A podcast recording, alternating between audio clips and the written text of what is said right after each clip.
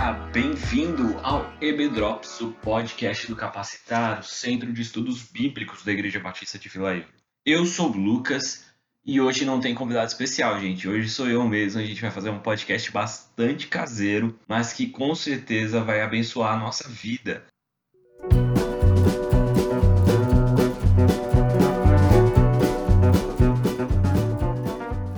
Eu quero convidar você para refletir a respeito do Salmo número 1. A gente está começando um novo ano, o lançamento desse podcast na primeira semana de 2021. E eu te convido a pensar, a refletir e a se debruçar no Salmo número 1, que é um salmo tão falado, um salmo tão conhecido, que tem a sua mensagem tão divulgada, mas que sempre tem algo novo a nos ensinar e a nos fazer mais parecidos com o próprio Cristo gostaria de ler com vocês o que o Salmo diz e eu vou ler na versão na nova versão transformadora. Você que é da Vila Euro já sabe, né, que é a minha versão favorita. E o Salmo primeiro diz assim: Feliz é aquele que não segue o conselho dos perversos, não se detém no caminho dos pecadores e nem se junta à roda dos roubadores. Pelo contrário, tem prazer na lei do Senhor e nela medita dia e noite. Ele é como árvore plantada à margem do rio, que dá seu fruto no tempo certo. Suas folhas nunca murcham e ele prospera em tudo que faz. O mesmo não acontece com os perversos. São como palha levada pelo vento. Serão condenados quando vier o juízo. Os pecadores não terão lugar entre os justos, pois o Senhor guarda o caminho dos justos, mas o caminho dos perversos leva à destruição. Bom, o Salmo primeiro ele é o portão de entrada para todos os demais salmos. O, o, livro de Salmos, o Saltério, ele foi editado. Ele é uma coletânea de vários salmos de sabedoria do povo judeu. Então ele é estrategicamente montado, dividido em cinco sublivros, digamos assim, cinco livros dentro do livro maior, os Salmos. E esse salmo ele está colocado aqui porque ele tem a sua função. Ele está aqui para desempenhar uma função que é essa de ser a porta de entrada para os demais salmos. E logo no capítulo, no versículo, desculpa, número 2, a palavra nos orienta que nós devemos meditar sobre as escrituras. Quando ele fala que a lei é, do Senhor ela é meditada de dia e de noite, ele não está falando a respeito simplesmente do, do Pentateuco, não está falando simplesmente do livro de Salmos, ele está falando de todas as escrituras. Então nós somos convidados por esse salmo a meditar. Meditar, como a gente já falou inclusive na série passada, é considerar as implicações que o texto bíblico tem em todas as áreas da nossa vida. As implicações, as reverberações dos ensinamentos de Deus para toda a nossa vida, para toda a nossa existência. E mais do que simplesmente meditar, nós somos instigados a ter prazer na lei do Senhor, não simplesmente estarmos de acordo com tudo aquilo que Deus ordena, não simplesmente obedecemos como uma forma ritualística, como uma forma religiosa, mas de amarmos os mandamentos da palavra.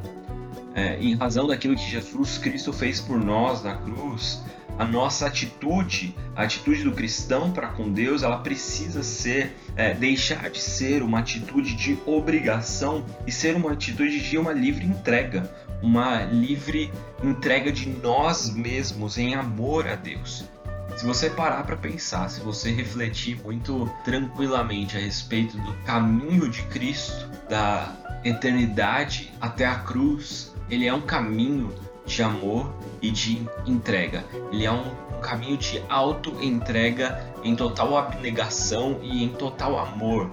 Então, se ao aceitarmos o sacrifício de Jesus na cruz, se ao nos reconhecermos como discípulos de Cristo, nós morremos para nós mesmos, como Paulo nos ensina.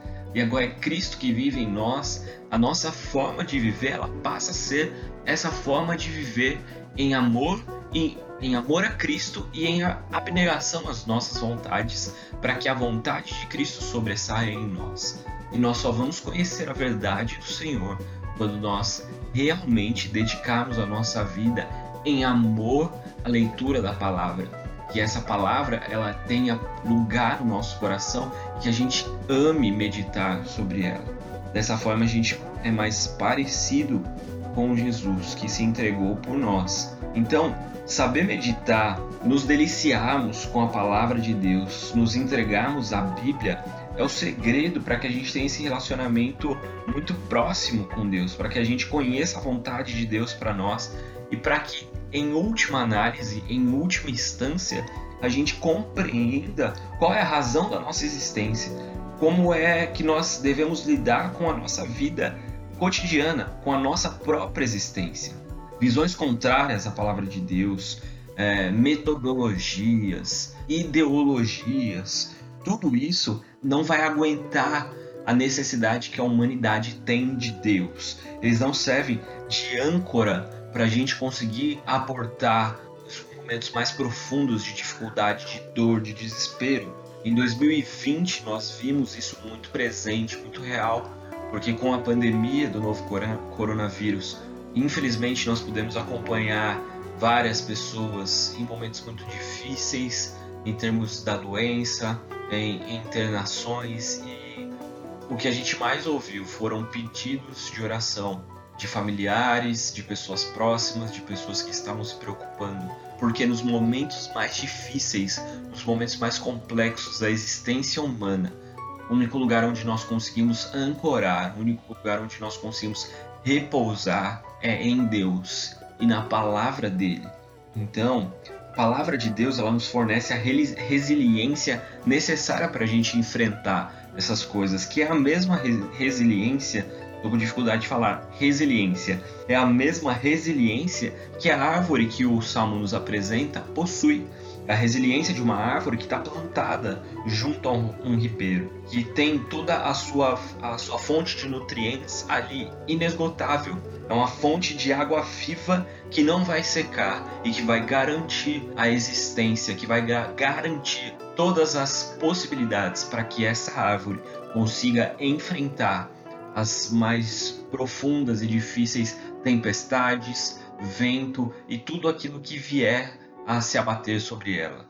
Nós temos essa fonte de água viva em Cristo Jesus, na palavra e em Deus. Talvez em Deus, em Cristo Jesus, no Espírito Santo e na palavra revelada, que é a própria Bíblia. Então, o meu convite, na verdade, o convite do Salmo a mim e a você é que a gente coloque o nosso coração, que em 2021 você coloque a palavra de Deus no seu coração e coloque o seu coração na palavra, para que ao mesmo tempo que você ler a palavra de Deus, que ela esteja fazendo uma leitura da sua vida, que a palavra esteja te analisando e que você possa ter a sua vida transformada pelo poder da palavra de Deus. A nossa oração, ela deve ser que o Senhor não nos permita sermos seduzidos pelo mundo, que a gente não simplesmente siga a multidão dos conselhos, a multidão das pessoas, ingenuamente, de uma forma